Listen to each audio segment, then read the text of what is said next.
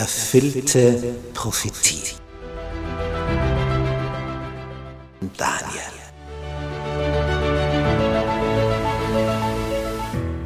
Wir studieren das Thema erfüllte Prophetie anhand des Propheten Daniel.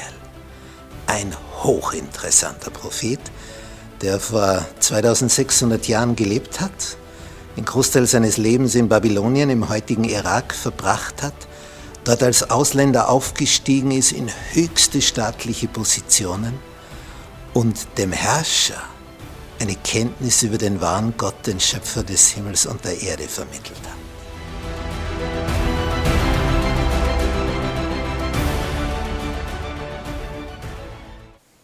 Wir betrachten das Thema erfüllte Prophetie.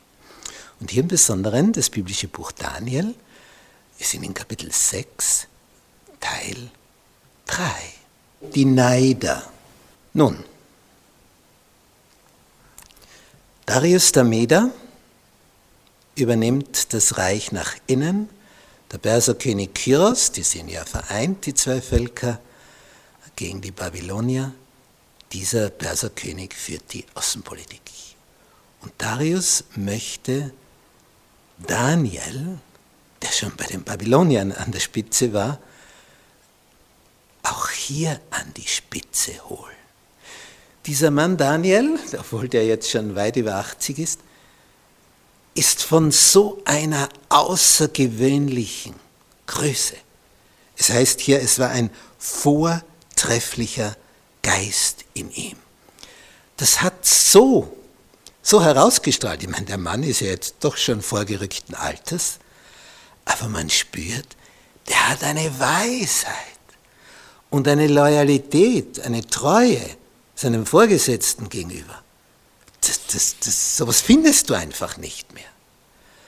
Darum wird er auch nicht umgebracht, als die Führungsspitze der Babylonier ermordet wird, sondern wird übernommen. Und das wiederum erweckt den Neid, die Eifersucht der anderen Mächtigen im Reich der Meder und Perser. Die wollen nicht einen Juden da an der Spitze haben.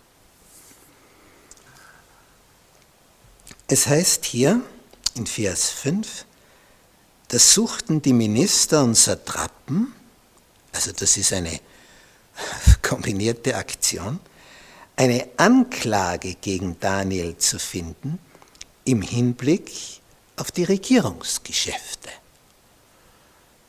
Und das ist ja an und für sich nicht so schwer, nicht? Wenn du einen Spitzenpolitiker ein bisschen genauer untersuchst und seine Vergangenheit ein bisschen aufrollst, dann findest du schnell irgendwo irgendetwas. Denn meistens kommt man ja hinauf, weil man irgendwann etwas tut, was man eigentlich so nicht tun sollte. Aber die, als die das alles untersuchen, sie konnten keine Schuld oder irgendetwas Nachteiliges finden. Das, das zeichnet also diesen Daniel aus. Da wird geschaut, da wird aus der Vergangenheit alles Mögliche analysiert. Nicht. Nichts. Sie finden nichts, weil er treu war und keine Nachlässigkeit noch irgendein Vergehen bei ihm gefunden werden konnte. Es ist ja nicht von ungefähr, dass der König in die Rente, in die Pension verabschieden will und Daniel an die Spitze setzen will. Da, da setzt ja nicht irgendeinen hin, sondern du, du möchtest ja nicht, dass das Ganze den Bach runtergeht, sondern gut geführt wird. Da willst du ja den aller, aller, allerbesten.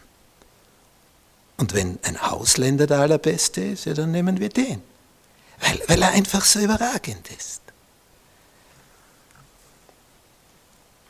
Da sprachen jene Männer, wir lesen das in Vers 6 von Kapitel 6, wir werden gegen diesen Daniel keinen Anklagegrund finden. Die haben wirklich gesucht einen Punkt eventuell, unter Umständen vielleicht könnte es hier klappen, denn es heißt hier, es sei denn im Gesetz seines Gottes. Denn er hat auch eine andere Religion, dieser Daniel. Und in seiner Religion hat er die Angewohnheit, dass er morgens, in der Mittagspause und abends betet. Da hat er die Fenster offen, also in seinem Gemach, und betet laut zu seinem Gott, Angesicht nach Jerusalem gewendet, wo er einst herkam. Und das ist mit einer Regelmäßigkeit wie ein Uhrwerk, immer wiederkehrend. Morgens, mittags, abends. Und als sie ihn so genau analysiert haben, die Ankläger, haben sie das festgestellt. Das ist sein Rhythmus. Wie könnte man daraus Kapital schlagen?